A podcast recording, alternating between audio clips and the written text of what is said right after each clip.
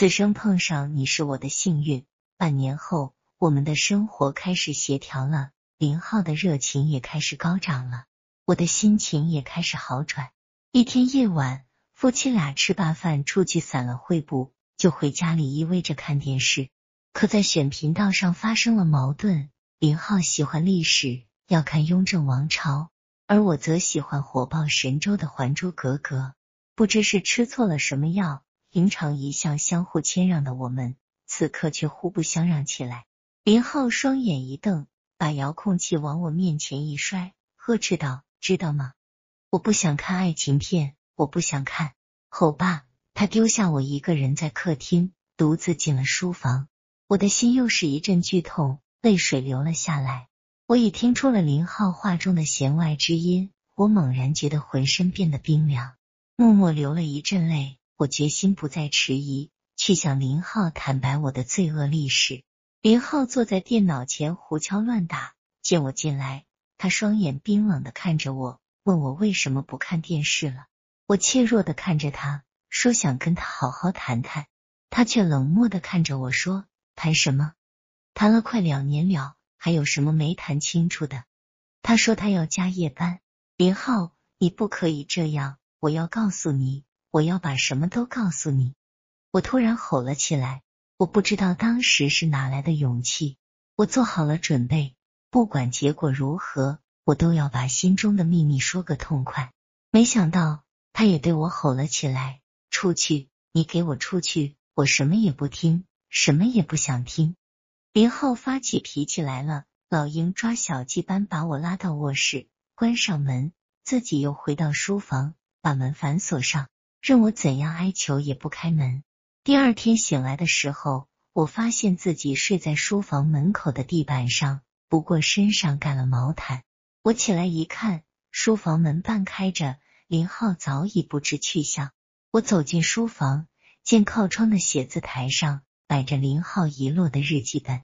我知道林浩肯定生气走了，我身上的毛毯也是他给盖上的。我只好含着泪水为林浩整理书房。在收捡日记本的时候，我无意间翻动了一下，看见里面的内容有我的名字，心中不由一沉。莫非他是特意给我看的？我心情沉重的一页一页读下去。这是本从我们结婚那天才开始记的日记。第一句话是这样写的：今天我与小玉结婚了，对我们来说意义是重大的，意味着一段历史的结束，也宣布一段历史的开始。与心爱的人站在这段跑道的起点，我只想说两个字：幸福。但是接下来的内容便令我如雷轰顶，五内俱焚。天啊！原来林浩是牛皮灯笼杜立明，他对我不是处女，跟他结婚的事实都很明白。整本日记半年多的内容都与这件事有关，可以说是一部男子在痛苦和屈辱中挣扎的心灵纪实。昨夜的日记是这样写的：今晚我怎么了？散步时还好好的，怎么突然又发作起来？我知道这是因为电视《还珠格格》那纯而又纯的爱情镜头刺激的结果。我不是千万次的叮嘱自己不要去计较那件事，为什么又忍不住了呢？小玉在书房里的哀求，我真是心惊肉跳。我知道他要说什么，但那恰恰是我最害怕听的。也是最不愿听的。尽管我知道小玉一直呆坐在书房门口哭泣，但我不能开门。小玉，请原谅我的狠心。我婚前近三十年的生命历程中，万事讲个认真，把爱情包括性看得至尊至圣，以至于和前几个对象都未曾有幸的体验。所以朋友们说我是中国最后一个剩男，我并不介意，反而为此自鸣得意。我要把我的所有献给我的爱情，我的婚姻，我的妻子。我自信我的妻子也肯定会跟我一样，这样的爱情才完美无缺。可是小玉她，她居然，无疑这对我是一次致命的打击，感到了理想的破灭，感到了人生价值的贬值和没落。在极度的痛苦和屈辱中看小玉，其实她的痛苦比我深，因为无论怎样。受伤最大的还是他。从他的目光里，我读懂了什么叫心痛，什么叫愧悔。我知道他无数次想对我说，而无数次的又没说出口。从痛苦的炼狱里，我到底还是站了起来。我爱他，就要爱他的一切，为什么不包括他的过失和缺点呢？于是我为小玉寻找失真的理由，我为她编织了一个与童话一样美丽感人的爱情故事。发生在那个美丽的爱情故事的一切细节都是美丽的，即使是错误，也是一种美丽的错误。因爱而犯错，连上帝也能宽恕的。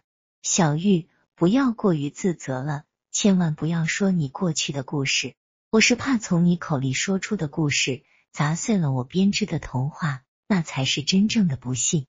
小玉，原谅我的脆弱，原谅我的无知吧。看到这里。我再也读不下去了，我的眼泪已经把日记本上的字迹浸透，变得模糊一片。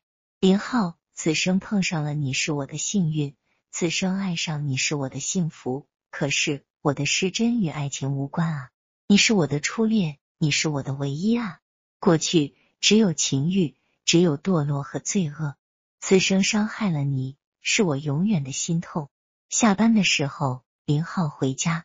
我有些神志恍惚的看着他，他面对我，很真诚的向我张开了双臂，把我拥进了他宽大的胸怀。我想要说什么，他却用手捂住了我的嘴巴。